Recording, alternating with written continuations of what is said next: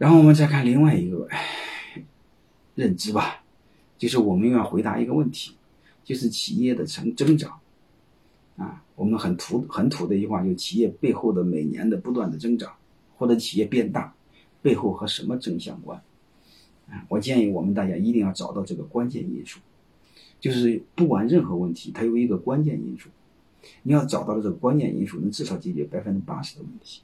如果你找不到关键因素，是瞎忙活。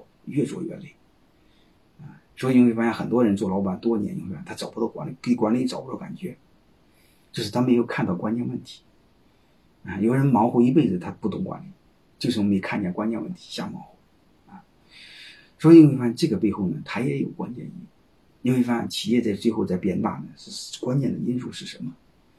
啊，绝对不会和老板的勤奋成正比，因为你看个体户，特别是卖菜的个体户，那早上是三点四点都要起床。他和老板的学历也不成正比，因为马云学历不高，对吧？和老板的长相也不成正比。嗯，你看那马云，你会发现他和学历成反比。啊，所以长话短说，我想说一句话：真正一个企业在变大的背后的关键因，其实是老板的股份在变小。因为老板的股份在变小，小那部分给谁呢？你会发现他是给了他的核心员工。啊，然后他的企业的员工，你会发现，一旦成为这家企业的股东了，那每个人就按刚才我讲的弗里德曼那个模型，每个人都在给自己做，然后效率变高了，成本变低了，然后员工企业不就发展的越来越健康了？所以你会发现，企业背后变大的一个基本逻辑就是，股东越多，企业就越大。啊，当然前提这个要分好啊，分不好会产生内耗，内部矛盾会更严重，这是另外一个。但是不管怎么着，你会发现，企业背后变大的一个逻辑是，老板的股份在减少，员工的人股东在股东的人数在变多，就是让每一个人给自己干的人更多，这样它不会形成一个马太效应良性循环了。嗯，当然这个现象不难理解，你会发现上市公司都比非上市公司大点，所以上市公司的股东一定比我们公司的股东小，没上市的股东公公司的股东多，对吧？当然，我们草根企业，你会发现，我们做一般的公司，股东也不多吧？哎，或者几个、十个。但是不管怎么着，你要比个体户多。你个体户一般就一个股东，啊，所以个体户通常比我们这些草根企业要小得多。啊，你会发现它背后一个现象是，企业规模的有规模的同背后一定是股东人数在多，好吧？这就叫规律啊。我们不能对抗规律，我们最好是吸收规律、学习规律、应用这种规律。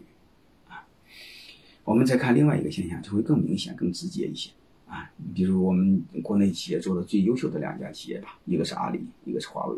但是你会发现这个现象值得我们思考。你中国老板股份最少的两个老板就是这两这两个企业的老板啊，任正非只有一个点，马云是六个点啊。这是他去年是数据啊，今年他们就就是更少。所以你会发现。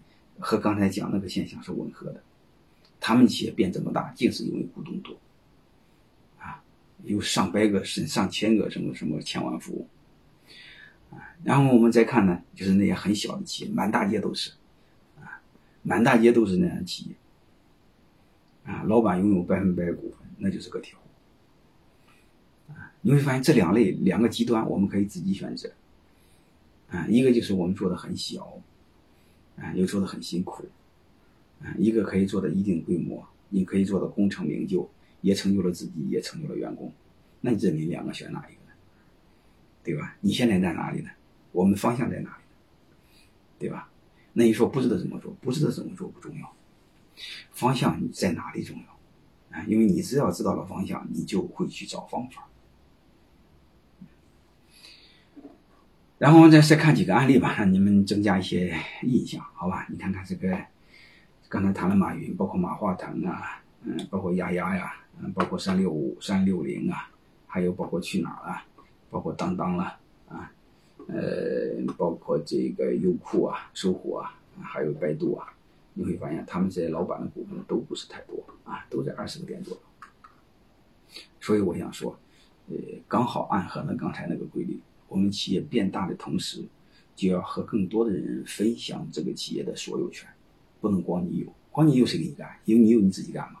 自己干，你你想想，您身上能有能打出几根钉来呢？啊，所以想变得更大，你必须让更多的人一起干嘛？这个逻辑是不难理解啊。